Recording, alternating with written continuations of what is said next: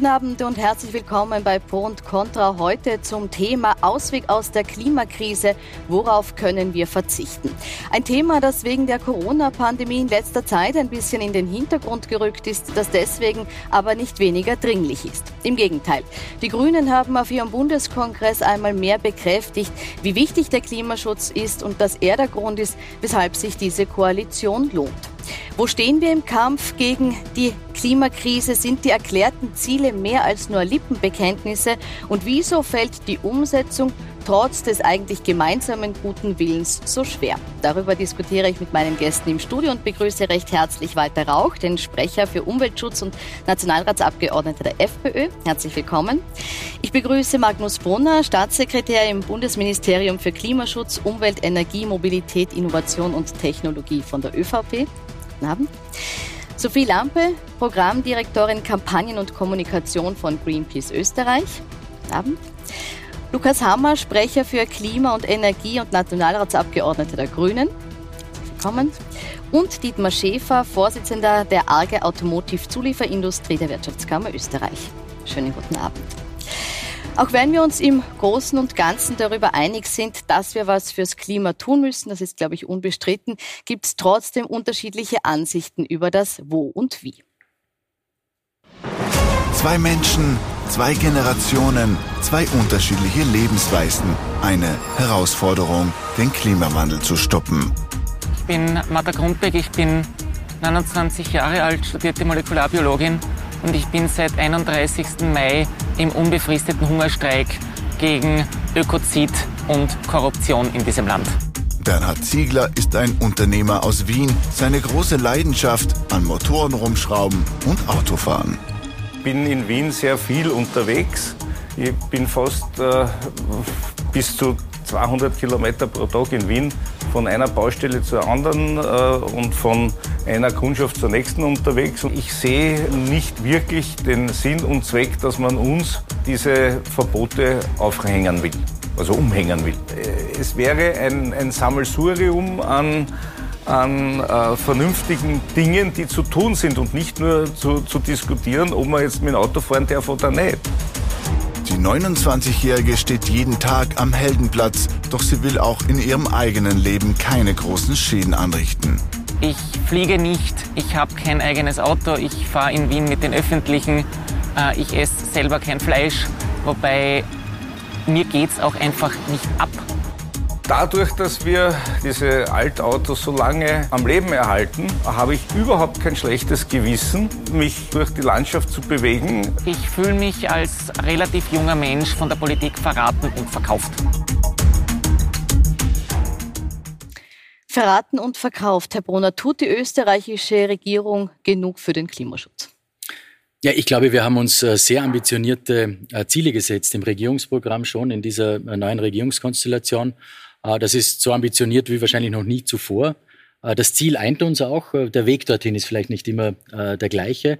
Aber ja, ich glaube, wir haben einiges schon auf den Weg gebracht. Ich erinnere an das Erneuerbarenausbaugesetz beispielsweise, das wirklich ein, ein Riesenpaket ist, das größte Erneuerbarenpaket oder insgesamt Energiepaket der letzten Jahrzehnte eigentlich.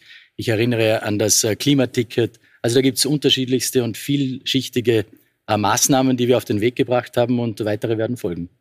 Weitere werden folgen. Frau Lampe, die Grünen sind jetzt seit eineinhalb Jahren in der Koalition, in dieser Regierung äh, mit der ÖVP. Sieht man in der Regierungspolitik schon entscheidende Schritte in die richtige Richtung? Ich würde mal sagen, ich würde sagen, man sieht einzelne Schritte in die richtige Richtung, aber ich denke, es ist bei weitem nicht genug. Vieles steht eben noch aus, so wie ein Klimaschutzgesetz oder andere auch wirklich strukturelle Veränderungen. Und ich denke, wenn wir ähm, von der Pandemie jetzt eines gelernt haben, dann geht es um drei große Lehren, die wir ziehen. Nämlich das erste, dass die Politik auf die Wissenschaft hören muss und wirklich rasch und entschlossen handeln muss. Nur dann haben wir auch eine Chance, die Krise zu bewältigen. Dass das Ganze sozial gerecht ähm, passieren muss und dass wir selbst Teil der Natur sind und deswegen auch unsere Natur schützen müssen. Und vielleicht, ähm, um das nur noch mal zu verdeutlichen, worüber wir hier reden, ähm, die Klimakrise ist ja nicht etwas, das erst kommen wird, sondern das steht ja schon vor unserer Haustür. Wir sind mittendrin und Österreich ist ganz besonders betroffen. In Österreich, ähm, sozusagen dadurch, dass wir eine alpine Region sind, heizen sich die Temperaturen doppelt so stark auf wie im globalen Durchschnitt. Das heißt, wir müssen damit rechnen, dass bei uns die Felder vertrocknen am Land, die Wälder sterben, dass in der Stadt die Hitze so groß ist, dass wir einfach gar nicht mehr vor die Tür gehen können und dass auch irgendwann unsere Gletscher unwiederbringlich verloren gehen. Und ich denke, da ist es wirklich höchste Zeit. Die Wissenschaft warnt uns schon vor, seit 30 Jahren ähm, vor der Klimakrise, dass jetzt endlich die Politik nicht nur Ankündigungen macht, sondern entschlossen handelt. Mhm. Herr Hammer, Sie haben eine sehr ähnliche Biografie wie auch die Klimaschutzministerin äh, Leonore Gewessler, nämlich auch Sie kommen aus einer Umweltorganisation in die Politik, äh, haben also ähnlich ambitionierte Ziele mitgebracht. Wer legt Ihnen denn jetzt in der politischen Praxis Steine in den Weg, wenn es darum geht, weiterzukommen? Ja, grundsätzlich ist es so, dass wir ähm, mit einem sehr ambitionierten Programm gestartet sind. Wir wussten alle, so wie wir äh, angetreten sind, dass wir einen unglaublichen Nachholbedarf in Österreich beim Klimaschutz haben. Österreich ist beim Klimaschutz in den letzten 30 Jahren eigentlich nicht wirklich vom Fleck gekommen. Wir haben die gleichen Emissionen eigentlich wie 1990. Sagen wir vielleicht, was Sie jetzt ansprechen, wir haben die Grafik vorbereitet, ja. die kurz her, also da ist Österreich im Vergleich auch zum, zum EU-Schnitt deutlich schlechter. Sie können aber in der Zwischenzeit weitersprechen, genau, ja. Die Grafik also, zeigen. Das zeigen eigentlich alle Statistiken. Wir wissen, dass beim, beim Verkehr haben wir um 75 Prozent mehr Emissionen als noch 1990. Das heißt, wir wissen, wir haben einen unglaublichen Nachholbedarf. Wir haben uns ein, deswegen auch ein Mammut Programm gegeben, gemeinsam. Ähm, dann kam im Prinzip, wie wir unsere Büros bezogen haben, die Corona-Pandemie und dann haben alle gesagt, okay, den Klimaschutz, den könnt ihr euch jetzt aufzeichnen. Mhm. Zeigen wir jetzt, ähm, die genau. Grafik ist jetzt eingeblendet, kurz die Zahlen her. Also wir sind hier noch immer über dem, Sie haben es gesagt, wir bewegen uns nicht vom Fleck, über dem, über dem Marker, der gesetzt wurde 1990 von dem wir eigentlich um 55 Prozent nach unten uns äh, bewegen müssten. Und äh, die EU ist im Schnitt da deutlich weiter genau. als wir. Genau. Vielleicht, wenn ich da noch dazu sagen darf, ähm, wir sehen hier sehr schön, ja, ähm, wir haben uns so ein bisschen raufbewegt, dann ein bisschen runter, aber sozusagen wirklich fundamental ist nichts weitergegangen. Und was wir uns vorgenommen haben, wenn wir uns diese Zeitleiste weiterdenken, dass wir bis 2040, das sind 19 Jahre, das ist übermorgen in der Klimapolitik auf Null sind. Und ähm, das Gute ist, sozusagen, wir haben, wir haben ein Regierungsprogramm, das das vorgibt. Wir haben sehr viele Maßnahmen schon auf den Weg gebracht. Wir haben ein Rekordbudget für den Klimaschutz beschlossen.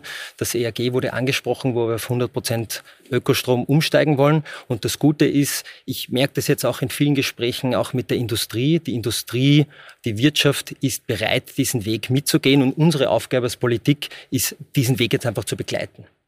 Sie sind bereit mitzugehen, Herr Schäfer. Geraten Sie aber auch in dieser Situation mit diesen ambitionierten Zielen nicht zunehmend unter Druck? Äh, unter Druck äh, sind wir schon seit längerem äh, aus der Sicht der Industrie.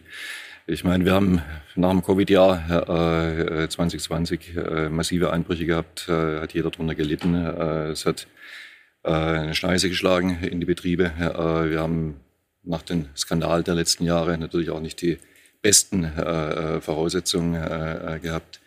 Äh, aktuell äh, ist die Industrie extrem äh, betroffen äh, von den Lieferketten weltweit, Chipmangel, Rohstoffknappheit im Kunststoffsegment, im Stahlbereich, Preise, die durch die Decke gehen. Also an der Stelle leiden wir sehr unter der Situation der letzten ich, ich sage mal, äh, fünf Jahre äh, bereits jetzt. Äh, wir sind natürlich bereit, den Weg mitzugehen, aber er muss auch, ich sage mal, in der, in der, mit Vernunft und Ausgewogenheit stattfinden. Ich glaube, es spricht niemand gegen ein Commitment, was die CO2-Neutralität betrifft, jetzt auch mit den erklärten Zielen. Die Frage ist ja, welchen Weg geht man damit? Und als Vertreter äh, der ARGE äh, Zulieferindustrie und damit 900 äh, Betriebe, Betrieben hier in Österreich und 130.000 Beschäftigten.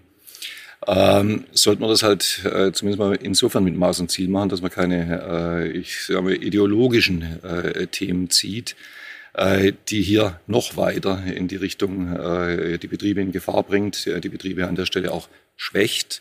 Äh, man ist ja für alles offen. Mir wird persönlich äh, die letzten Jahre zu viel über, eine, äh, über die Batterieautos gesprochen. Und was mir eigentlich, und das gebe ich jetzt gerade an die Kollegen der Politik zurück, was mir eigentlich total abgeht, dass wir in der Regierung noch keinen Wasserstoffminister haben und auch keinen Wasserstoffkommissar in der EU, weil stattdessen wird nur viel diskutiert, aber es wird an der Stelle zu wenig gemacht. Gut, kurze Replik, bevor wir dann ins Detail gehen. Ja, bitte. Na, ich höre das immer wieder, ähm, sozusagen das Wasserstoffauto als Lösung. Mir kommt und, und sozusagen mit dem Thema Technologieoffenheit. Ähm, mir kommt das ein bisschen so vor, äh, wie jemand, der irgendwie sich jetzt noch VHS-Videokassetten kaufen will. Das können Sie schon machen als Hobby. Die Frage ist nur, ob es Sinn macht. Und die Autoindustrie, egal ob das Volvo ist oder VW, hat sich ja schon entschieden, hat entschieden, es gibt effizientere, bessere Technologien auf diesem Weg. Und vielleicht ähm, wir, wir Grüne und, und auch sozusagen mit unserem Koalitionspartner, wir sehen Wasserstoff als eine Schlüsseltechnologie in der Energiewende. Nur nicht für den Pkw-Verkehr, sondern vor allem in der Industrie, weil es einfach effizienter ist. Ich brauche fünfmal so viel Windräder für dieselbe Kilometerleistung bei Autos, bei Wasserstoffautos äh, wie bei Elektroautos. Und die Industrie hat sich ja schon entschieden. Ja. Gut. Herr Brunner, dann Frau Lampfeld, dann nochmal Schäfer, bitte. Ja, das Wasserstoffthema ist natürlich eines der Nummer eins Themen und ich muss schon dazu sagen, äh, Wissenschaft und Wirtschaft sind sich einig, dass Wasserstoff äh, eigentlich für die Energiewende unbedingt notwendig ist. Und äh, Wasserstoff ist, das Geniale an Wasserstoff ist, dass er vielfältig einsetzbar ist. Es ist die industrielle äh, Nutzbarkeit auf jeden Fall, ja. Ähm, es ist aber auch äh, unglaublich wichtig als Speichermedium. Langfristspeicher vom Sommer in den Winter. Und es ist aber schon auch in der Mobilität wichtig. Jetzt gebe ich schon zu, es wird im Individualverkehr, im urbanen Raum die Elektromobilität sein, aber auf der langen Strecke im Schwertransport wird Wasserstoff selbstverständlich eine Rolle spielen. Ich glaube, wir brauchen jetzt gar nicht über die Möglichkeiten, welche Technologie reden, weil tatsächlich sind das also Technologie, Technologie ist kein sein. Technologie ist kein Heilsbringer. Ich glaube, ähm, wenn Sie schon sagen Technologieoffenheit, was wichtig ist, ist, man endlich die falschen Technologien ausschließen.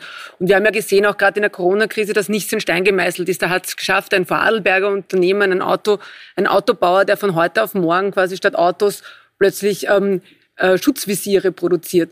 Und wir sehen auch bei den, wir haben bei den Impfungen gesehen, da hat sich das auch vorher undenkbar, dass innerhalb so kurzer Zeit Impfungen entstehen. Aber wenn die klaren Signale der Politik kommen und die klaren Regeln, dann bewegen sich auch die Unternehmen. Und diese Orientierung, genau diese Orientierung brauchen die Unternehmen. Der Herr Kollege, wenn ich nur kurzfristig, der, der Herr Hammer hat vorher ähm, angesprochen, die Autobauer haben sich so ein, schon entschieden. Und das stimmt, es gibt äh, eine Reihe von Autobauern, die selbst schon ein Ausstiegsdatum aus dem Verbrenner festgelegt haben. Und die Politik ist hier eigentlich nach, also ist der Nachzügler. In Wahrheit hätte die Politik schon lang ein Datum festsetzen müssen. Wir sagen 2028, bei dem kein neuer Benziner und kein neuer Diesel mehr in den Geschäften verkauft werden darf. Gut, das ist Bevor wir jetzt die Politik gleich reagieren lassen, möchte ich kurz den, den Herrn Rauch auch noch ins Boot holen, weil der noch gar nicht zu Wort gekommen ist. Äh, wir haben jetzt gehört, mehrfach, die, die Corona-Pandemie hat uns gezeigt, dass wir sehr flexibel sind und auch in der Wirtschaft flexibel denken müssen. Sind wir an dem Punkt, wo wir sagen müssen, okay, das Auto der Verbrennungsmutter gehört der Vergangenheit an und wir müssen die Mobilität komplett neu denken? Erstens einmal danke, dass ich in die Diskussion einsteigen darf auch. Äh, Sie wurde unerwartet hitzig in den ersten Minuten, Nein, jetzt sind Sie gut, dabei. Sehr gut, sehr schön, danke, danke. Äh, das ist natürlich, das ist natürlich äh, von unserer Seite ein ganz ein anderer Ansatzpunkt, äh, ganz einfach. Also die Technologie, die wir aktuell haben, äh, und der Herr Schäfer hat das ja angekündigt, ist natürlich weiterhin zu, zu beforschen und natürlich auch zu verbessern. Und das ist der einzige mögliche Ansatz. Und es gibt ja auch im Verbrennungsmotorbereich unterschiedliche Ansätze mit E-Fuels, mit synthetischen Kraftstoffen und, und, und. Also es gibt eine Fülle von, von Alternativen zu den äh, herkömmlichen Verbrennern jetzt. Auch Wasserstoff ist ein Thema. Äh, und ich glaube, die Vielfalt insgesamt, also jeder in seinem Teilbereich, das ist auf der einen Seite der, äh, die Elektromobilität, das ist der Wasserstoff, aber natürlich auch der Verbrennungsmotor wird ein wesentlicher Faktor auch in der Zukunft spielen müssen. Vor allem, weil wir technologisch in diesem Bereich sehr, sehr weit fortgeschritten sind. Ich nehme ein Beispiel aus Graz wenn ich nur auf eine Liste hernehme, wie viele Patente das dieses Unternehmen auf Verbrennungsmotoren hat, mit einem wesentlichen geringeren Ausstoß an CO2 und auch am Verbrauch äh, von, von Benzin und Diesel und gleichzeitig die Möglichkeit besteht, auf E-Fuels und auf synthetische Kraftstoffe umzustellen, äh, wäre das ja im Endeffekt ein, ein, ein Hohn, wenn wir diese Technologie einfach nehmen würden äh, und auf die Seite stellen. Und, und auch, ich muss wieder auf den Herrn Schäfer zurückkommen, weil er natürlich der Fachexperte ist in dem Bereich. Äh, ich vernichte ja dadurch äh, zigtausende, hunderttausende von Arbeitsplätzen. Und es ist natürlich eine Variante, dass ich hergehe und sage, okay, ich produziere jetzt äh, Visiere für Schutzmaßnahmen, für was auch immer. Aber das kann ja nicht der Weisheit letzter Schluss sein, dass ich eine Technologie oder zumindest auch, auch eine, eine Industrie dermaßen vor den Kopf stoße äh, und hier in dem Bereich einfach äh, die Arbeitskraft nicht mehr in den Mittelpunkt stelle. Herr Schäfer. Ich glaube, wir müssen hier bei den, bei den, Begrifflichkeiten ein bisschen vorsichtig sein. Ich habe jetzt vorher zwei Dinge äh, gehört. Das eine ist die Effizienz. Äh, das andere äh, ist die Technologie oder falsche Technologie in, dem Zusammenhang. VHS-Kassetten im gleichen Kontext. Der Verbrennungsmotor wird hier an der Stelle mit der falschen Technologie gleichgesetzt. Vielleicht könnte man sich darauf einigen, dass ein E-Fuel oder ein synthetischer Kraftstoff die richtige Technologie ist, respektive ein ja, äh, Mineral. Ganz kurz den Unterschied jetzt äh, E-Fuel und, und äh, äh Für mich ist Wasserstoff gleich E-Fuel, weil mhm. es ein Folgeprodukt davon ist. Äh, beim Wasserstoff fängt es an, äh, bei der Elektrolyse aus erneuerbaren Energien und der Rest ist dann eigentlich eine, eine, ein Folgeprozess mit sehr viel Logik auch an der Stelle. Ist CO2-neutral CO2 und ist damit eigentlich in Verbindung mit dem Verbrennungsmotor keine Technologie von gestern, sondern eigentlich nach wie vor ein ganz, ganz valides äh, Mobilitätskonzept. Deswegen immer vorsichtig sein. Verbrennungsmotor ist nicht die VHS-Kassette. Äh, das Benzin, was wir heute aus der Zapfsäule ziehen, da, kann man, da würde ich durchaus äh, mitgehen und sagen, das ist die VHS-Kassette. Das ist mal das eine Thema. Zur Effizienzthematik. Äh, ja, da bin ich bei Ihnen. Äh, ich meine, wir müssen über Effizienz an der Stelle nicht zu lange diskutieren bei den E-Fuels. Es gibt natürlich aber auch Speicherthemen. Es gibt äh, Themen, die äh, sehr, sehr viel dafür sprechen. Und zweitens, wir haben in dieser Welt so viel erneuerbare Energie, nur an Plätzen, die, äh, äh wo wir keine Stromladung hinlegen können. Das heißt, das geht. Da bedarf es aber auch einen globalen Konsens dafür, dass diese Regionen erschlossen werden, dass man hier die erneuerbaren Energien nutzt. Und dann spielt die Effizienz an der Stelle eine komplett untergeordnete Rolle. Ja, also ich finde es gut, dass wir das so offen ansprechen. Ähm, ich sozusagen meine Vorstellung einer Energiewende ähm, ist eher so, dass ich mir denke, wir haben heimische Erneuerbare, die wir nützen wollen. Und wir haben, also einer unserer Probleme derzeit beim Energiesystem ist, dass wir acht bis zehn Milliarden Euro pro Jahr jedes Jahr ausgeben, um Energie zu importieren. Öl und Gas derzeit und Kohle. Ähm, und wir haben jetzt die Möglichkeit, das umzustellen, ähm, indem wir heimische Sonne, Wind, Wasserkraft nützen. Ähm, und diese Ressourcen sind begrenzt. Und ich glaube, ähm, das Energiesystem der Zukunft, das mir vorschwebt, ist ein sauberes, aber auch eines, äh, wo wir zumindest bilanziell, und das ist ja auch unser Anspruch, ähm, einmal unabhängig von Energieimporten sind. Natürlich wird es weiter Importe und Exporte geben, aber deswegen ist mir der Effizienzgedanke so wichtig, das heißt, wenn ich weiß, ich muss fünfmal mehr Windräder, fünfmal mehr Photovoltaikanlagen aufstellen für dieselbe Kilometerleistung, dann nehme ich sozusagen die effizientere Technologie. Und äh, ich glaube, beim Thema Wasserstoff, ja, wir werden so viel Energie brauchen, um den notwendigen Wasserstoff zu produzieren, den zum Beispiel die Stahlindustrie braucht, ja, für die Direktreduktion, ähm, dass wir uns es nicht leisten können, in ineffiziente Lösungen zu gehen. Aber natürlich, es wird auch weiterhin äh, Verbrennungsmotoren geben in Anwendungen, die wir jetzt noch nicht elektrifizieren können. Ich denke da an, an Schiffe, Flugzeuge sozusagen mittelfristig. Natürlich, ja, ähm, wir müssen einfach die Technologien sozusagen auch politisch begleiten und fördern, ähm, die sozusagen gesamtgesellschaftlichen den maximalen Nutzen bringen. Und ich glaube, nochmal um diesen Punkt zu machen, das Wichtige ist schon auch, dass die Politik klare und rasche und entschlossene Entscheidungen trifft, weil wir haben extrem viel aufzuholen. Wir haben einfach die letzten Jahrzehnte versäumt. Und da geht es dann nicht nur um die Diskussion, welche Technologie verwenden wir jetzt fürs Auto.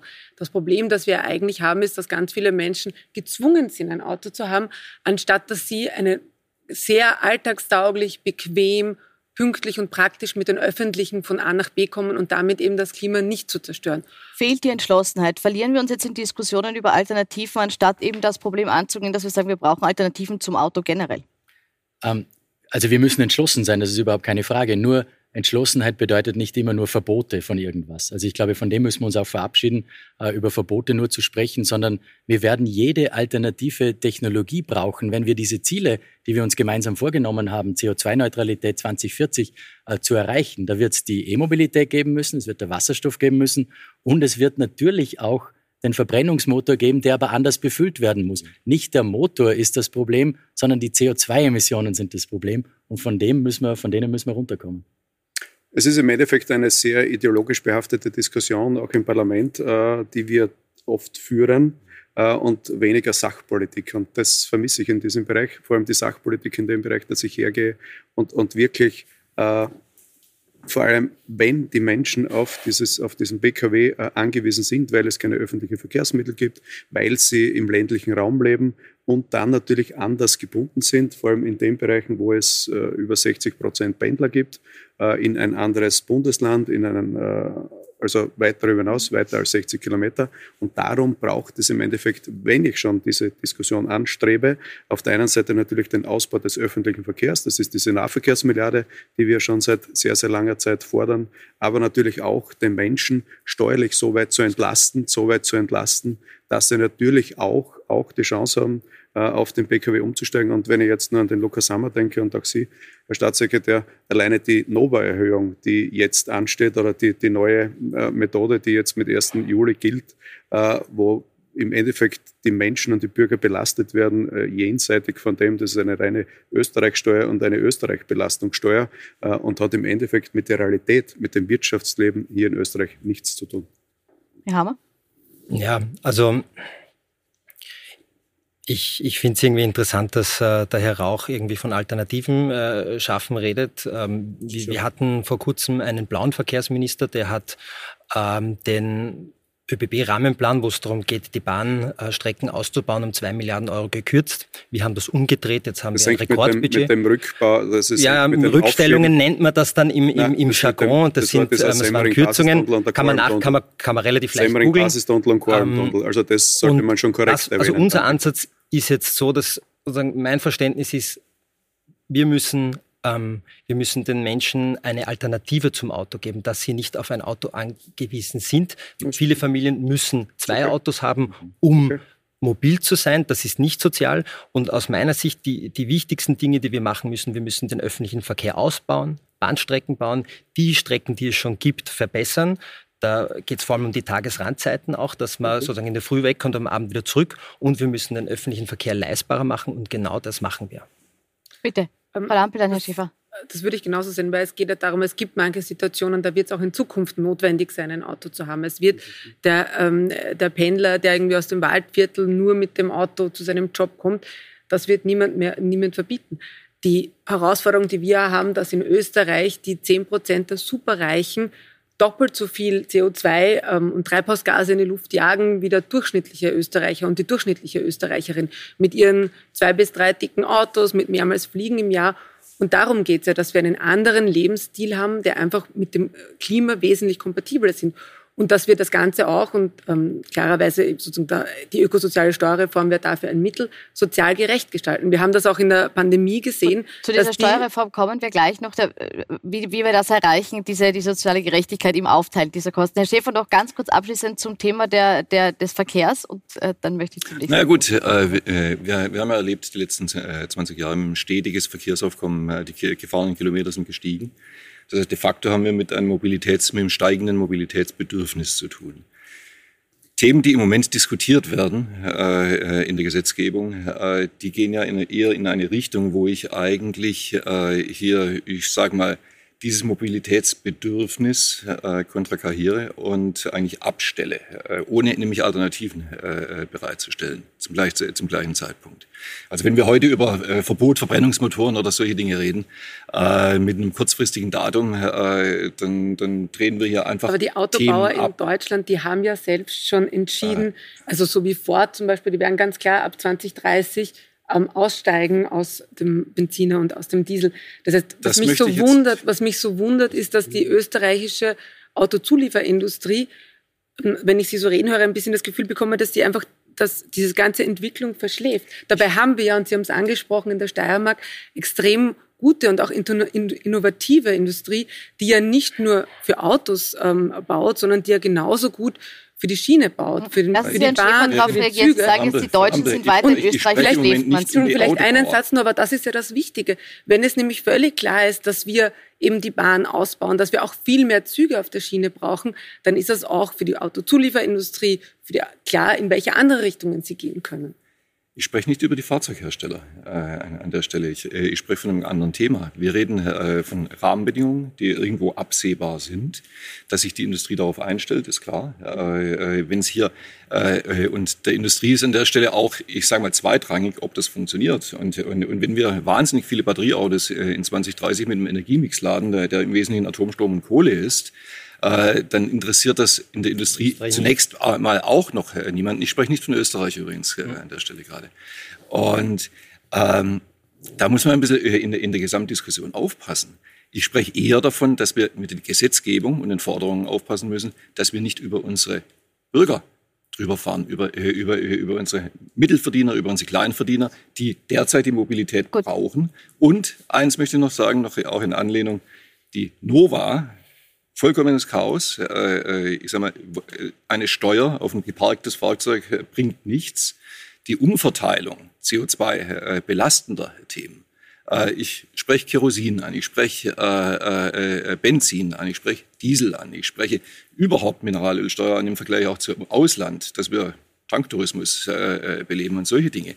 Das ist ja, das ist ja alles auch aberwitzig, oder? Ähm, ich möchte es aufgreifen mit, den, äh, dass man die Bürger und Bürgerinnen mitnehmen müssen. Ich glaube, dass das ganz entscheidend ist bei dem ganzen Thema äh, Klima, Energiewende.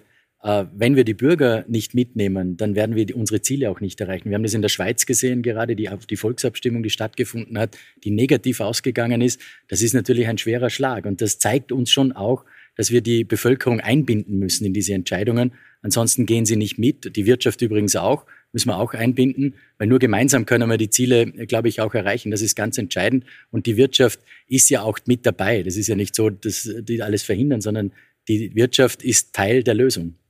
Mhm. Ich wollte äh, zwei Dinge darauf antworten. Das eine ist, also ich glaube, was wir sehen müssen, ist, dass sich ja schon sehr viel bewegt. Ähm, wir haben, wir haben sozusagen zwei Schwerpunkte gesetzt bei der Mobilität. Einerseits massiver Ausbau des öffentlichen Verkehrs und der aktiven Mobilität, also Radwege bauen. Und das andere ist, dass wir schon auch sagen, ja, wir wollen Kaufanreize setzen in, ähm, bei Neuwegen, ähm, bei also in Elektromobilität beziehungsweise Autos mit niedrigem CO2-Ausstoß. Und was sehen wir? Zum, und Zahlen lügen nicht. April, März waren die ersten Jahre in der Geschichte Österreichs, wo die äh, Autos mit den meisten Zulassungen Elektroautos waren, Elektroautomodelle. Ich werde jetzt keine Namen nennen. Ähm, das ist ein unglaublicher Sprung ähm, den wir hier erleben. Das erleben wir in ganz Europa, aber sozusagen hier bewegt sich ja schon was. Ja? Also ähm, das ist das eine. Und das andere, weil Sie die Bürger, äh, die Einbindung von Bürgerinnen und Bürgern angesprochen haben, das ist uns schon auch ein sehr wichtiger Punkt. Ich, ich sehe das äh, vollkommen so wie Sie. Einer der Maßnahmen, die wir dazu gesetzt haben, ist, dass wir äh, Bürgerinnenräte für Klimaschutz einrichten werden, wo wir zufällig ausgewählt 100 Bürgerinnen und Bürger äh, zusammensetzen werden, die dann diskutieren über Klimaschutzmaßnahmen. Ähm, und das Gute ist, das ist so eine Art Mini-Österreich. Da sind dann auch FPÖ-Wählerinnen dabei, Wirtschaftskammermitglieder und die unterhalten sich ähm, unter wissenschaftlicher Begleitung über Maßnahmen. Und ähm, ich glaube, das sind dann sehr spannende Punkte. Ich glaube, ähm, das, was wir nicht wollen, ist eine dass sehr oft, dass sehr oft die Dinge, die dann, ähm, die dann so rauskommen, wenn man sich dann auf politischer Ebene irgendwie einigt, äh, viel weniger radikal ist, äh, als wenn sich einfach normale Bürgerinnen und Bürger zusammensetzen und darüber diskutieren. Na, da muss ich einsteigen, äh, da muss ich einsteigen drauf. Und äh, die Schweiz hat es ja gerade gezeigt, wie es geht, äh, wenn ich direkte Demokratie lebe äh, und den Bürgern auch dementsprechend die Chance gebe, sich darauf einstellen Nein, das ist kein Bürgerrat, aber die, die, eine Volksabstimmung ist ja das direkt demokratischste System äh, und Vehikel überhaupt, eine, eine Abstimmung herbeizuführen und vor allem auch eine Meinungsbildung äh, darzulegen. Und das war für mich schon ein sehr bezeichnendes Beispiel äh, und auch ein sehr gutes, wie es funktioniert äh, und auch mit ihrem Bürgerinnenrat, den sie ja unbedingt äh, einsetzen wollen und mit dieser Parallelstruktur äh, auf der parlamentarischen Ebene oder auf der Verfassungsebene. Das ist im Endeffekt ein Eingriff, der uns in keinster Art und Weise weiterbringt, weil was es nicht unter Parallelstruktur ganz kurz was die Parallelstruktur im Endeffekt äh, die Politik ist dazu da und das Parlament ist dazu da, um zu arbeiten äh, und natürlich auch Anträge einzubringen und natürlich auch als Repräsentant für Österreich auch eine Stimme darzulegen. Also Sie sind gegen dieses direktdemokratische Instrument? Das ist, das ist kein direktdemokratisches mhm. Äh, Instrument, weil natürlich ja. dieser Bürgerinnenrat, von wem wird der ausgesucht? Erklären Sie uns das einmal, wer sucht diesen Bürgerinnenrat aus? Mhm. Wer, wer entscheidet, wer da drinnen sitzt oder nicht? Welche Struktur mhm. äh, und welche Organisationen? Also das wäre mal äh, das mhm. Wichtigste für uns. klären Sie es ganz kurz nochmal, weil hier jetzt oft die mhm. Befürchtung besteht, dass hier die falschen Personen dann äh, gehört werden. Können wir gern drüber reden. Also es gibt auch sehr viele internationale Beispiele, ähm, auch Best Practice Beispiele, wie es geht. geht. Ähm, Im Endeffekt wird das ein Sozialforschungsinstitut äh, machen, weil es wirklich um das kennt man auch bei Wahlumfragen, dass man wirklich repräsentat eine repräsentative Auswahl aus der Bevölkerung trifft. Da ist die Vorarlberger Motorradfahrerin und der steirische Bauer und die Wiener Angestellte genauso dabei wie der Grünwähler und die FPÖ-Wählerin. Ähm, das sind 100 Leute, die wirklich repräsentativ sind von Menschen, die in Österreich wohnen, ab 16 Jahren. Das, wählen, das wählt nicht die grüne Klimaschutzministerin aus, sondern ein Sozialforschungsinstitut. Aber Sie können da auch gerne äh, mitarbeiten und, und zuschauen, wie das ausgewählt wird. Das wird sicher spannend. Ähm, es gibt viele internationale Beispiele, die zeigen, dass die Ergebnisse sehr überraschend sind, wenn man sich überlegt, dass das wirklich eine repräsentative Auswahl ist. Gut, wir müssen eine kurze Pause machen, schauen uns danach aber doch an, zu welche Gesetze jetzt am Tisch liegen, um gemacht und beschlossen zu werden und auch, wo jeder Einzelne letzten Endes vielleicht sich noch einschränken muss, damit wir hier einen großen Schritt weiterkommen. Bis gleich.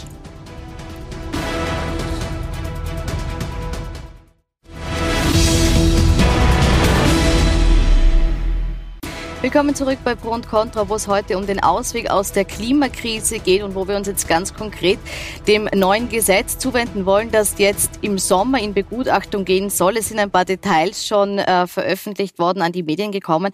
Herr Hammer, jetzt ist der Klimaschutz das Herzstück äh, der Grünen in dieser Regierung gibt, es gibt diesen Entwurf, der eben im Sommer begutachtet werden soll. Welche Punkte, die da drinnen stehen, sind denn für Sie unverhandelbar und müssen da auf jeden Fall drin bleiben, dass Sie sagen, dann können wir auch weiter diese Koalition mittragen? Das werde ich jetzt dem Koalitionspartner nicht aus, äh, ausrichten hier. Also weit sind ähm, Sie noch nicht, dass Sie das hinter den Kulissen schon besprochen hätten. ähm, worum worum geht es? Im Endeffekt geht es darum, dass wir uns ähm, sozusagen Regeln für ein gemeinsames Miteinander geben, ähm, wie wir im Klimaschutz tun wollen. Es ist die Übersetzung von äh, einer Verpflichtung, die wir eingegangen sind als Staat, die äh, Klimaschutz, äh, Klimaschutzvertrag von Paris zu erfüllen. Es ist sozusagen das Fundament, das wir uns im Klimaschutz äh, geben. Es hat in der Vergangenheit schon ein Klimaschutzgesetz gegeben ähm, und das war halt so, wie Klimaschutz in Österreich oft so war, ein bisschen unverbindlich. So ein bisschen, ja, machen wir mal ähm, und dann schauen wir schon. Ähm, Jetzt frage ich anders, unabhängig vom Koalitionspartner, welche Punkte sind trotzdem für Sie so die zentralen, wo Sie sagen, die sollten drinstehen. Naja, die wären jetzt das Gute ist, das Gute ist, wir haben uns im Regierungsprogramm und jetzt auch im Parlament an einem gemeinsamen Antrag zur Umsetzung des Klimavolksbegehrens schon die wesentlichen Punkte, auf die haben wir sozusagen schon, schon geeinigt, was drinnen stehen soll. Ja? Ähm, dass es ein Treibhausgasbudget gibt. Also wie viel Treibhausgase dürfen wir äh, bis 2040 noch in die Luft blasen? Und das muss kompatibel mit unseren Paris-Zielen sein. Ähm, es muss, ähm, es wird ein Klimakabinett geben, wo sozusagen die gesamte Bundesregierung Verantwortung übernimmt, ähm, gemeinsam auch mit den Bundesländern. Und für mich einer der wichtigsten Punkte ist, ähm, in der Vergangenheit war es oft so, dass wir, ähm, oder wenn wir uns an Kyoto zurückerinnern, da wurde da haben wir Ziele gehabt, die haben wir nicht erreicht. Was haben wir gemacht? Wir haben 500 Millionen Euro ähm, an Verschmutzungsrechten gekauft, auf Nimmerwiedersehen aus dem Fenster. Ähm, und sozusagen die jetzige Überlegung ist, dass wir, bevor wir das machen, oder dass wir das einfach vermeiden und stattdessen das Geld ähm, nicht für Verschmutzungsrechte ausgeben, sondern für Klimaschutz im Inland investieren. Ähm, und ich glaube, das ist ein Weg, auf den wir uns gemeinsam einigen können. Da wird es da und dort noch Gesprächsbedarf geben. Für mich steht fest, dass es einfach ein verbindlicher Handlungsrahmen sein muss, ähm, wo dann die Maßnahmen dann noch folgen ganz ein neuer Ansatz eigentlich von den Grünen, weil Klimaschutz im Inland dafür zu investieren, ist eigentlich eine urfreiheitliche Forderung und ich habe schon einige Anträge in diesem Echt? Bereich auch immer eingebracht. Leider wurden die bis jetzt immer abgelehnt, aber das ist ein neuer Ansatz, das freut mich, äh, weil es ist auch wichtig, dass sie diese finanziellen Mittel, also diese Steuermittel, die in Österreich erwirtschaftet werden, auch dementsprechend in Österreich eingesetzt werden und hier auch dementsprechend für Klimaschutzmaßnahmen umgesetzt werden. Ich glaube, ich glaube, da gibt es Ich glaube, gerade beim Klimaschutzgesetz äh, sieht man auch das, wovon ich schon gesprochen habe, dass eigentlich die Politik schon wieder hinten nachhängt. Also sozusagen einen klaren Fahrplan zu haben, wie wir die Treibhausgase ähm, abbauen und wie wir unsere Emissionen senken. Diesen klaren Fahrplan, den, der ist schon längst überfällig. Und was mich auch sehr verwundert, wenn wir jetzt über die Wirtschaft, dann wenn wir uns die Wirtschaft nochmal anschauen, dass dann die ÖVP-nahe Wirtschaftskammer gleich mit dem Preis, Beißreflex rauskommt und sagt, wow, das geht ja überhaupt alles nicht. Wohingegen die Unternehmen selber, also es gab da einen offenen Brief von 240 Unternehmen in Österreich, die ganz klar sagen, wir brauchen endlich diesen Klimapfad, wir brauchen endlich ein, ein starkes Klimaschutzgesetz und wir brauchen einen klaren Ausstiegspfad für fossile Energie. Und neben den Unternehmen, und das war die Diskussion, wo wir vielleicht von vorhin noch anschließen, sind nämlich auch die Bürgerinnen und Bürger natürlich wesentlich weiter, als viele glauben. 70 Prozent der Österreicherinnen und Österreicher würden von sich aus gerne auf einen Flug ähm, verzichten, um eben dem Klima, ähm, das Klima zu schützen. Ich möchte trotzdem jetzt, die, darf ich vielleicht nur, die, also welche Eltern wollen nicht für ihr Kind ähm, ein gesundes Bioessen kaufen? Die Herausforderung ist natürlich nur, dass es eben oft an diesen Alternativen fehlt, die alltagstauglich oder die, eben auch leistbar sind. Die leistbaren Alternativen, wie wir die schaffen, gleich kurz, weil Sie es jetzt auch äh, kritisiert haben, dass die Wirtschaftskammer so heftig reagiert hat auf diesen Vorschlag, der da im Gesetz äh, stand. Herr Schäfer, können Sie es vielleicht kurz erklären, warum bezeichnet die Wirtschaftskammer diesen grünen äh, Gesetzesentwurf als überambitioniert und und Teilen untragbar. Weil es halt, weil's halt ein, ein, ein, ein entsprechendes Belastungspaket äh, ist in der Form, äh, wie es im Moment vorliegt. Und äh, da muss man sicher äh, nochmal gemeinsam auch äh, über das Thema nachdenken. Äh, Wo konkret nichts, liegt die Belastung, wenn es ein bisschen äh, in der CO2-Besteuerung, äh, ich sage mal auch in die Art der CO2-Besteuerung. Jetzt komme ich schon wieder eigentlich schon wieder zur Mobilität, weil irgendwie habe ich den Eindruck, wir retten unser Klima mit, mit, mit CO2-Steuer für Autos. Das trägt, greift zu kurz, viel zu kurz. Das Thema man kann, man kann ja drüber nachdenken, ich möchte dass das wir aber kurz emissionsbezogen, wissen Sie, dass egal wo CO2 äh, äh, generiert wird, dass man hier äh, eine, eine, eine Flat Tax äh, drüber legt zum Beispiel. Aber geben wir das mal kurz weiter. Ist, machen wir Klimapolitik auf dem Rücken der Autos? Das war so ein bisschen der Vorwurf. Also selbstverständlich. Zu diesem Klimaschutz, äh, zum Klimaschutzgesetz oder insgesamt, es ist ja nicht nur das Klimaschutzgesetz, wir haben ja andere Gesetze auch auf dem Weg. Es Erneuerbaren Ausbaugesetz, es wird ein Energieeffizienzgesetz kommen, also das sind ja mehrere. Ähm, vielleicht prinzipiell schon äh, zwei, drei Sätze. Also äh, das Ziel eint uns. Wir haben ein Regierungsprogramm äh, und an, auf dem, an dem orientieren wir uns. Und natürlich an den Beschlüssen im Parlament, überhaupt keine Frage, Paris-Ziele äh, und so weiter. So, und jetzt gibt es einen Entwurf eines Klimaschutzgesetzes, der vorgelegt worden ist, der aber noch nicht verhandelt worden ist, der ähm, sich, ja, der, der halt einmal da liegt auf dem, auf dem Tisch. Und jetzt werden wir mal drüber reden.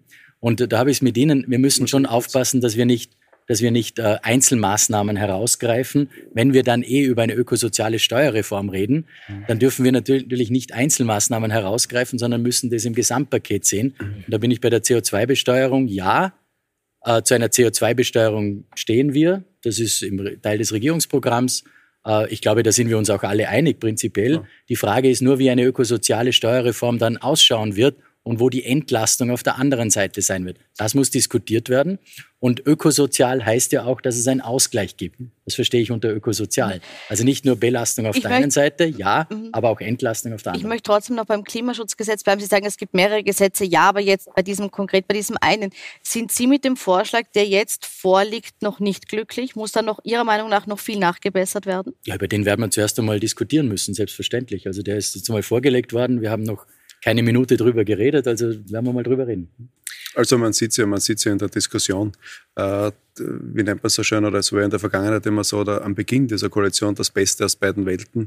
Und, und das merkt man jetzt in diesem Bereich und da hakt es ja am meisten zwischen den Koalitionsparteien, weil natürlich äh, auf der grünen Seite die sehr ambitioniert und überambitioniert sind in bestimmten Bereichen.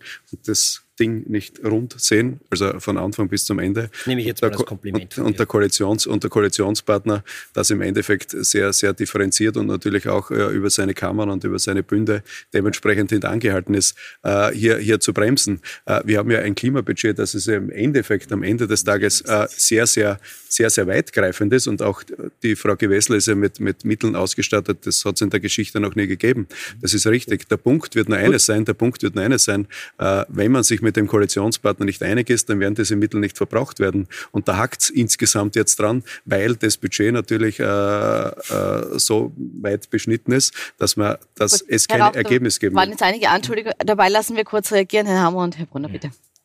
Ich finde es interessant, ähm, also die, die Budgetmittel, die die Klimaministerin zur Verfügung hat, ähm, die da hat, es liegt noch nichts ähm, am Tisch. Es ist nichts da, dass Sie was Ja, das haben Sie vielleicht noch nicht so mitbekommen. Also im Endeffekt, worum doch. geht's da? Zum Beispiel beim, beim Bahnbudget geht es einfach darum, dass neue Schienen gelegt werden, neue Bahnhöfe gebaut werden, Nachtzugverbindungen ausgebaut werden. Ähm, wir, Wer haben, äh, wir haben das Wer Budget, naja, das, das spüren Noch niemand. alle, die zum Noch niemand. Beispiel ab diesem Jahr äh, mit dem Nachtzug nach Paris oder nach Amsterdam fahren können. Ja? Ähm, oder das spüren die Menschen in Linz, die jetzt eine Stadtregionalbahn bekommen. Ja? Also beziehungsweise spüren das die Menschen, die endlich ihre teure, ineffiziente Ölheizung aufgeben wollen, die jetzt ähm, eine Förderung bekommen 100 zum Wechseln, Millionen Euro Förderung ähm, für Oder das spüren die Österreich. Leute, die, die äh, mehr Radwege haben wollen, wo wir das Rad äh, Budget für den Bau von Radwegen verzehnfacht haben. Also das kommt sehr konkret bei den Menschen an. Ähm, und da haben wir uns auch geeinigt im, im Rahmen ähm, der Konjunkturpakete, dass wir hier sehr stark auf Klimaschutz setzen, weniger stark ähm, auf all jene Bereiche, die, die kontraproduktiv sind oder gar nicht. Ähm, also ich sehe hier keinen Unterschied. Und natürlich, es gibt eine gewisse Kampfrhetorik von der Wirtschaftskammer, muss ich auch sagen, die nicht immer sehr sachlich ist, ähm, wo ich mir schon denke, dass da einfach noch sehr viel altes Denken da ist. Ähm, aber wie gesagt, wir haben das bis jetzt relativ konstruktiv gelöst. Ähm, und wie gesagt, wir sind kurz vor dem Abschluss des Erneuerbaren Ausbaugesetzes zum Beispiel, wo wir jedes Jahr eine Milliarde Euro für den Ausbau von Ökostrom ausgeben werden. Ähm, also ich würde schon mal sagen, wir sind auf einem relativ guten Weg. Was mir nur, eins, was mir nur wichtig ist in dieser Diskussion, dass wir auch nochmal sozusagen uns das anschauen, warum, worum geht es denn eigentlich beim Klimaschutzgesetz, weil Sie jetzt angesprochen haben, dass der Verkehr so einen großen Stellenwert hat. Naja, da geht es ja genau um diese Sektoren, die da geregelt werden sollen, die eben nicht über äh, Zertifikationssysteme etc. schon abgedeckt sind. Schauen Und da ist vielleicht an. natürlich der Verkehr das größte Sorgenkind Österreichs, wo es einfach in den letzten Jahrzehnten einen Plus von 75 Prozent gab an Emissionen. Mhm, Frau Lampert, ich möchte Ihre, Ihre Aussage nur stützen, indem wir uns kurz anschauen, wo die Treibhausverursacher sind, weil Sie gesagt haben, man muss auch wissen, weshalb der Verkehr so eine äh, große Rolle spielt. Da haben wir es kurz veranschaulicht. Sie können jetzt gern weiter ausführen. Ich möchte es auch zeigen, dass eben äh, der Verkehr so der zweitgrößte Sektor auch ist, wo eben die Emissionen herkommen. Der Verkehr ist aktuell der zweitgrößte Sektor und wir in den letzten Jahrzehnten, also seit äh, 1990, haben wir im Verkehr tatsächlich ähm, eine 75 Prozent Steigerung an Emissionen erlebt. Und das ist ja auch der Grund, warum wir gerade hier ansetzen müssen und warum wir gerade hier gute Alternativen schaffen müssen zum Auto. Also ich möchte Darf aber an der Stelle vielleicht was auch dazu, sagen, weil ich, ich finde diese Grafik so schön. Ähm, ähm, wenn wir uns anschauen, 44 Prozent Energie und Industrie, dieser ganze Kuchen, die, es gibt die Föstalpine in Österreich, die hat 10 Prozent der gesamten Treibhausgasemissionen in Österreich. Ähm, und ähm, wir hatten am Montag ein Gespräch und die haben ihre Dekarbonisierungsstrategie präsentiert. Ähm, das ist ein österreichischer Stahlkonzern, der für 10 Prozent unserer gesamten österreichischen Treibhausgasemissionen verantwortlich ist. Und die haben einen konkreten Plan zur Dekarbonisierung. Vor zehn Jahren sind wir noch vor deren Tür gestanden und haben demonstriert, weil sie sich sozusagen gegen den Klimaschutz gewehrt haben. Jetzt kommen die zu mir und sagen, okay, das ist unser Plan, begleitet uns, wir machen das gemeinsam. Ja. Und das, das finde ich unglaublich positiv. Und das, ich merke das einfach auch in der, in der Stahlindustrie. Ähm, Geht es nicht mehr darum, wie verhindern wir Klimaschutz, wie wehren wir uns dagegen, sondern wer schafft es als erstes und als bestes, klimaneutralen Stahl Aber damit unterstreichen Sie jetzt ein bisschen das, was Frau Lampel gesagt hat, nämlich, dass die äh, Unternehmen teilweise schon weiter sind als die Politik. Ist es wirklich notwendig, dass die Politik wartet, bis die Unternehmen kommen und sagen, okay, wir machen es? Wäre es nicht die Politik, äh, die gefragt ist, um zu sagen, nein, wir schlagen jetzt gewisse Pfähle ein und dann passiert es einfach so? Ja, die Politik muss die Rahmenbedingungen natürlich schaffen, die richtigen. Das ist äh, vollkommen richtig. Äh, der Verkehr, wir haben das gesehen, ist natürlich ein Sorgenkind, das ist überhaupt keine Frage. Aber genau deswegen äh, brauchen wir ja alle alternativen Formen. Jetzt sind wir zwar wieder beim Verkehr, bei der Mobilität, aber darum setzen wir auf, auf alle Alternativen. Wir können uns nicht nur einschränken äh, auf eine. Und ein zweites noch, äh, erstens einmal ist es ein ganz normaler Vorgang in einer Koalition, dass ein, ein Vorschlag auf dem Tisch liegt, dann redet man drüber äh, in aller konstruktiver Form. Das haben wir beim Erneuerbaren Ausbaugesetz so gemacht, dass äh, wirklich ein gutes Paket, tun wir auch noch ein. Investition, ja, genau, äh, auch ein gutes und tolles und großes Investitionspaket eigentlich auch ist. Das ist ein Rieseninvestitionspaket in die Wirtschaft auch geworden. Es ist auch ein Wasserstoffpaket geworden, das ist gut so. Und eines muss man schon anders sagen, also wir können diese ganzen Klimaziele, die wir uns setzen, ja nur erreichen, wenn wir auf Innovation setzen. Das ist so entscheidend. Wenn wir das nicht tun, wird es nur sehr schwer möglich sein, äh, die Ziele zu erreichen. Und das ist, glaube ich, das Entscheidende. Darum ist Wasserstoff, wird Wasserstoff eine große Rolle spielen, auch alternative Treibstoffformen und vieles mehr. Mit den derzeitig vorhandenen technologischen Mitteln werden wir die Ziele nur sehr schwer erreichen. Ich stimme Ihnen total zu, die Politik muss die Rahmenbedingungen setzen, aber das, was wir eben in der Corona-Krise gesehen haben, da gilt es wirklich jetzt endlich auf die Wissenschaft zu hören und rasch und entschlossen zu handeln, so wie ich das auch eingangs gesagt habe. Und natürlich das Ganze sozial gerecht zu machen. Dann haben wir auch eine Chance, die Klimakrise zu bewältigen. Und ein Punkt, den ich auch eingangs erwähnt, erwähnt habe, eine Lehre, die wir gezogen haben aus der Corona-Krise, und das fehlt mir hier ein bisschen in der Diskussion, ist die Frage nämlich der Natur. Weil uns ist ganz schmerzhaft bewusst geworden, dass wir eigentlich Teil der Natur sind und dass wir eine intakte Natur brauchen. Ähm, wir dürfen nicht vergessen, die Corona-Pandemie ist entstanden gerade aus der Art und Weise, wie wir mit Tieren umgehen, wie wir mit unserer Natur umgehen. Ähm, und das ist eigentlich die große Gefahr auch ähm, in der nächsten Zeit, dass nämlich 75 Prozent der Infektionskrankheiten der Menschen eben aus sogenannten Zoonosen sind, die von Viren, die von Tiere auf Menschen überspringen. Und was hilft dagegen? Nämlich die Natur. Was machen wir aber weltweit? Ähm, wir holzen jede Minute 30 Fußballfelder an Wald ab. Dabei sind ja Wälder einerseits die natürliche Barriere, zwischen den Viren und uns und andererseits aber natürlich auch ähm, unsere besten Verbündeten im Kampf gegen die Klimakrise. Jetzt haben und wenn wir, darf ich einen Satz noch sagen, und wenn wir jetzt auf Österreich schauen, und das kommt dann wieder zum Thema Verkehr, was diskutieren wir gerade? Den Bau einer Autobahn durch einen Nationalpark, durch die Donauau und die Lobau. Und das ist ja eigentlich der reine Wahnsinn, dass wir auch hier in Österreich nicht endlich aufhören, zuzubetonieren, sondern ähm, die Natur zu schützen. Denn Kurz was wir brauchen werden, wir aufhören, um das, auf, äh, denn was wir brauchen werden, um das Klima zu schützen und um uns vor zukünftigen Pandemien zu schützen, ist eben unsere Natur zu schützen müssen wir aufhören, ja. auch mit dem zu betonieren? Ist da, da ja ein, ein entschlosseneres Handeln äh, gefordert, in dem Sinn, dass man solche Großprojekte gar nicht mehr in Angriff nehmen darf? Man muss Alternativen schaffen. Das machen wir mit dem Ausbau der Schieneninfrastruktur, 17,5 Milliarden. Aber der Lobautunnel äh, wird ja trotzdem gebaut. Der Lobautunnel wird gebaut, Stand heute, selbstverständlich. Es wird, braucht auch Entlastung für die Bevölkerung. Das ist ganz, ganz wichtig. Also man muss da schon ein bisschen die Kirche im Dorf lassen und auch praxisbezogen äh, denken. Und zum sozialen, zur sozialen äh, Argument muss ich schon sagen, genau deswegen wollen wir ja eine ökosoziale Steuerreform. Ökosozial. Über die wir sicher noch diskutiert, wenn wir an dem Ausgleich Punkt sind. gegen Belastung. Gut, Sie wollten vielleicht, noch kurz, vielleicht nur gut, nein, Punkt ganz, zur ganz, nein, kurz, ganz kurz, ganz kurz. Ähm, nein, ich würde nur kurz zum Lobautunnel was sagen. Haben wir einen Satz ähm, und dann Sie, Frau Lampel. Ähm, weil, also wir haben da natürlich äh, sehr unterschiedliche Meinungen dazu. Aus meiner Sicht ähm, ist der Bau des Lobautunnels und auch der Stadtstraße in Wien und in Niederösterreich ein sehr großer Fehler. Den Leuten wird vorgegaukelt, dass es dadurch eine Verkehrsentlastung geben wird. Die wird es laut allen Studien nicht geben. Es führt zu mehr Individualverkehr, was wir nicht brauchen. Das Problem ist, dass bei der ÖVP, FPÖ und auch SPÖ ähm, für diese Autobahnprojekte sind. Ähm, ich kann mich nur ähm, auch an dieser Stelle bei allen engagierten Bürgerinnen und Bürgern und NGOs bedanken, die sich gegen dieses Projekt in ihrer unmittelbaren Umgebung auch engagiert haben. Ähm, es ist leider so, dass es, ähm, dass es drei, drei große Parteien gibt, die das immer noch bauen wollen. Ich sage nur, mit einer Verkehrspolitik aus den 1970er Jahren werden wir unsere Klimakrise nicht lösen und auch unsere äh, Mobilitätsprobleme der Zukunft nicht lösen. Da, da, stimme ich völlig zu. Das ist eine Zubetoniermentalität aus äh, dem vorigen Jahrhundert. Das brauchen wir nicht mehr. Und das muss man sich mal vorstellen. In diesem Nationalpark soll ein Tunnel kommen, der so hoch ist wie ein fünf- bis sechsstöckiges Hochhaus. Das zerstört natürlich die Natur. Und die Natur, wie wir vorher schon festgestellt haben, die brauchen wir ganz intensiv im Kampf gegen die Klimakrise.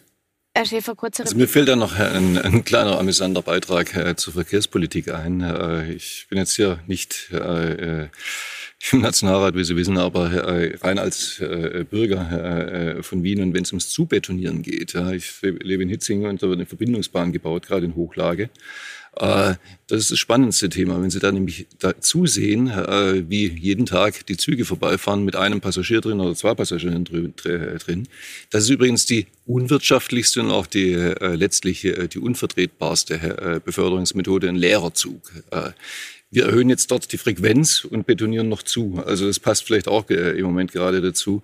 Sollten wir vielleicht in dem Kontext drüber nachdenken. Kurze Abschlussfrage noch, äh, Herr Rauch, äh, weil jetzt trotzdem hier so im Großen und Ganzen gesagt wurde, wir brauchen diese Klimawende.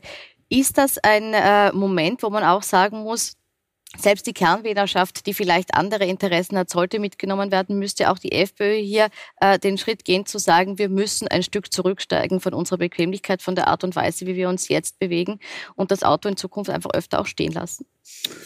Das ist nicht der Ansatz. Ich glaube auch, dass die Bürger so äh, intelligent und vor allem auch, auch äh, zukunftsweisend sind, dass sie genau wissen, wann sie mit diesem äh, PKW unterwegs sind und wann nicht. Es ist ja natürlich auch ein Kostenfaktor. Und was auch die letzte Zeit jetzt erwiesen hat, der Preistreiber war natürlich auch diese Regierung mit der Erhöhung der Nova, mit der Erhöhung der 50-prozentigen Mineralölsteuer, die angekündigt wurde, auch im Bereich des Treibstoffs. Und hier sind die Bürger natürlich so weit, äh, dass sie sagen, ich greife das Auto nur dann an, wenn ich es unbedingt brauche. Äh, und ich glaube, da geht es nicht einmal darum, wer, wie, wann, was, sondern das Entscheidende ist hier, äh, Umwelt- und Klimapolitik mit Hausverstand zu betreiben und den vermisse ich. Gut, Sie sehen die Bürger schon so weit, dass sie wissen, wann man ins Auto steigt und wann man Alternativen nutzt. Wie die politischen Rahmenbedingungen weiter ausschauen werden, das verfolgen wir für Sie natürlich auf Plus 4 und Plus 24. Ich bedanke mich für die Diskussion und wünsche Ihnen noch einen schönen Abend.